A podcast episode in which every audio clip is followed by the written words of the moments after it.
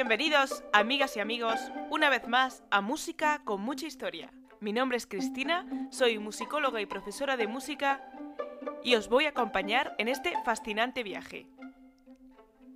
En el episodio de hoy hablaremos de la música profana en la Edad Media. Trataremos de los goliardos, los juglares, los ministriles, los trovadores y los troveros y los minisingers.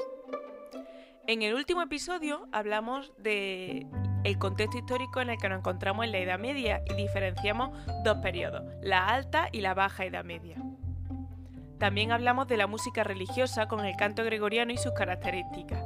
Bien, pues en la Edad Media también se realizó música profana, es decir, música que no tenía nada que ver ni con la liturgia ni con la religión.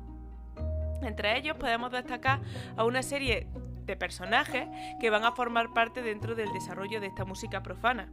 Los primeros serían los goliardos, que eran estudiantes o clérigos, o clérigos que iban cantando canciones que no interpretaban ellos, que trataban temas como el vino, crítica, las mujeres, el amor.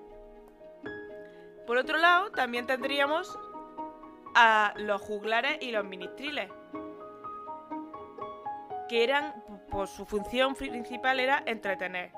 Eran de origen humilde, tocaban y cantaban, o sea, tocaban instrumentos y cantaban, recitaban poesías, contaban historias, pero no eran autores ni compositores de su obra, igual que los goliardos. ¿Vale? Simplemente eran difusores de esa lírica profana y culta. Los que sí componían e inventaban eran los trovadores y los troveros. Los trovadores eran poetas del sur de Francia, de origen culto y aristócrata. Entretenían por satisfacción personal. Son autores de su música y de sus textos. Escribían en lengua provenzal, que escribían en la lengua de Oc, que era una especie de francés. Y el primer trovador conocido pues, fue Guillermo IX de Aquitania, y de él se conservan algunas melodías.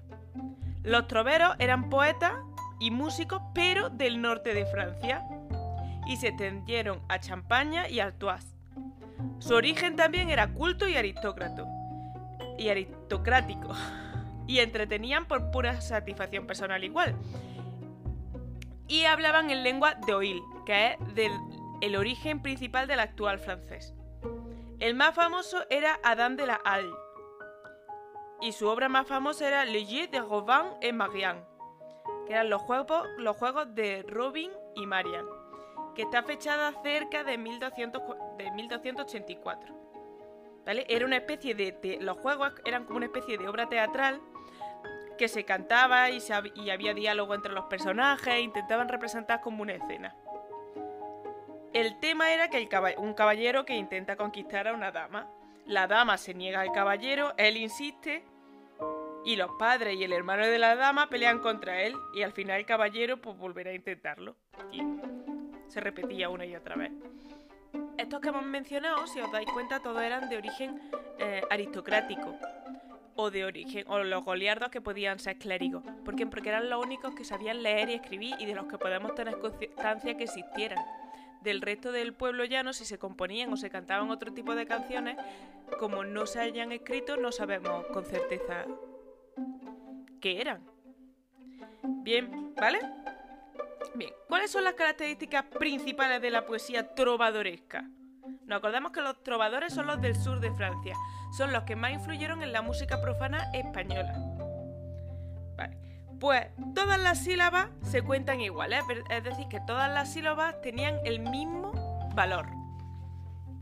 Los versos eh, eran normalmente de. Los versos que eran de más de 10 sílabas, pues solían tener censura, es decir, solían dividirse en una raya. Por ejemplo, 4 más 6 o 6 más 4. Las rimas principalmente eran consonantes. y se usaba la copla como unidad de versificación, es decir, se hablaban en vez de, estrofas, se hablaban de copla y solían tener ocho versos.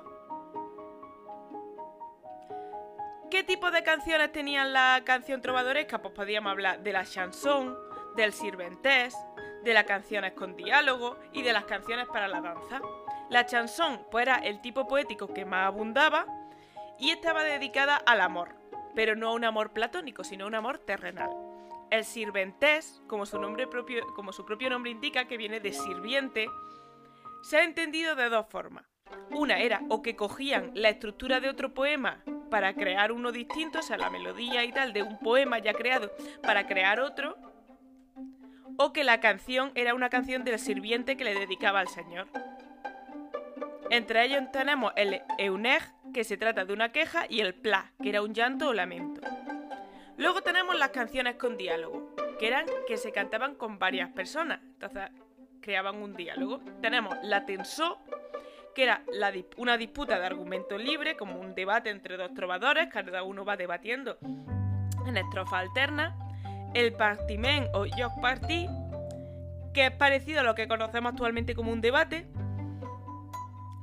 hay un poeta que propone diferentes, que propone diferentes temas y permite al, oponente que elija en algún tema para defender. Y entre ellos pues suele haber un árbitro que va indicando quién va ganando. Pero todo esto se iban haciendo con poesía y muchos de ellos cantados. Luego tenemos la pastorela, que es un caballero que intenta seducir de forma deshonesta a una pastora y pues la pastora al final sucumbe y destaca pues la forma ruda de la pastora. Y luego también tenemos El Alba, que es eh, una canción de tristeza porque al amanecer pues, los amantes se tenían que separar. Y, y luego hemos hablado también de las canciones de danza, que eh, pues suelen estar en boca de mujer, no que las cantaran mujeres, sino que el diálogo lo hacía, que, era como si hablara una mujer, que invita pues, a vivir la vida de forma alegre, eh, y suelen tener coro y estribillo. Sobre el uso de instrumentos lo sabemos porque en los códices encontramos en los códices que encontramos de música trovadoresca eh, las notaciones que hay solamente aparecen voces, pero sí que aparecen varias miniaturas en las que aparecen se representa al trovador con un instrumento musical. Entonces, pues se ha pensado que siempre se acompañaba o que se, solían acompañar con algún instrumento que podía ser, pudiera ser que doblara las voces.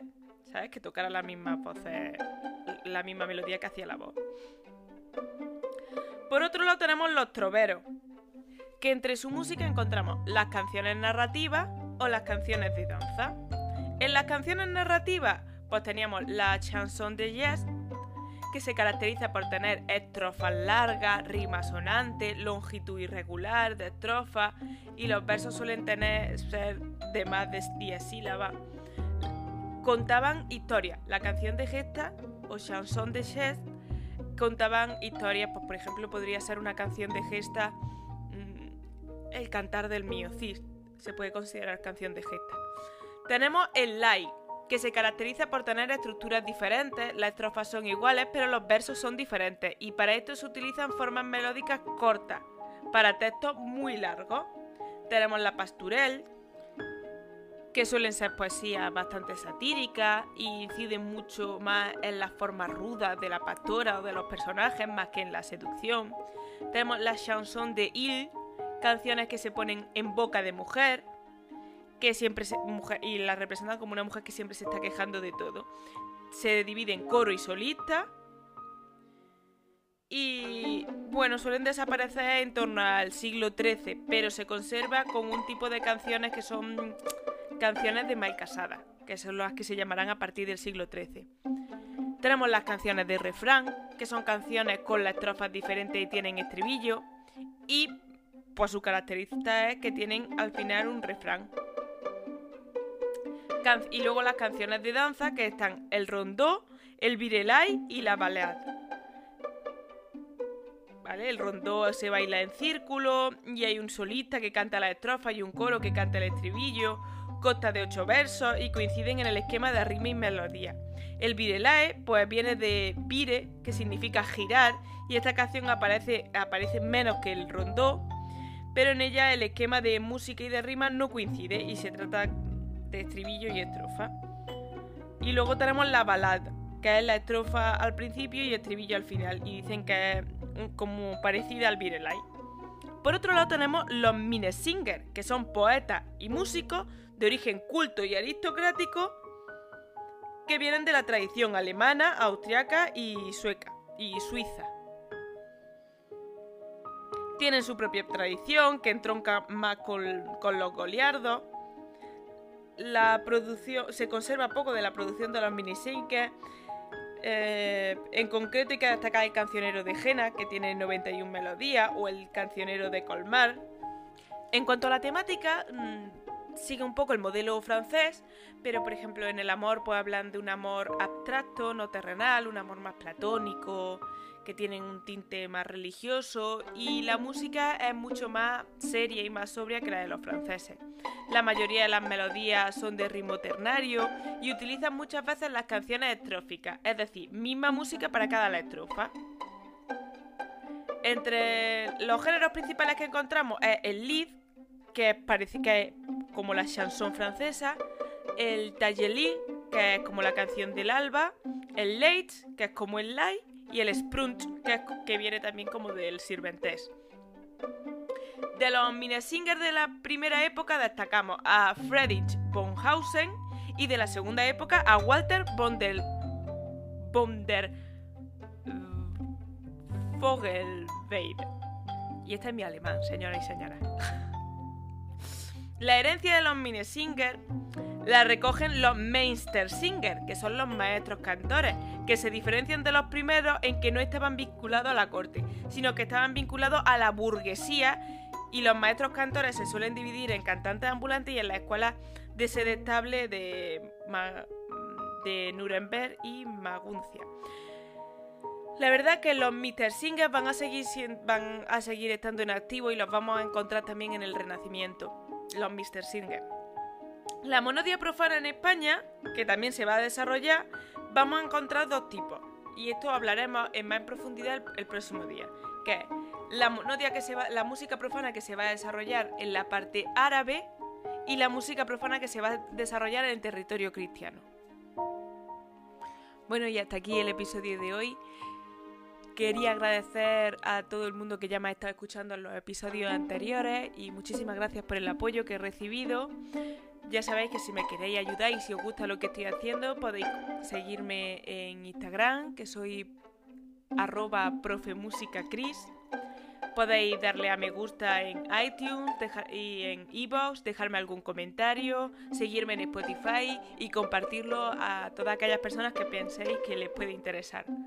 En Facebook también estoy, también soy profe música Cris y creo que ya he dicho todas las redes sociales. Muchísimas gracias y nos vemos en el próximo episodio. Un saludo.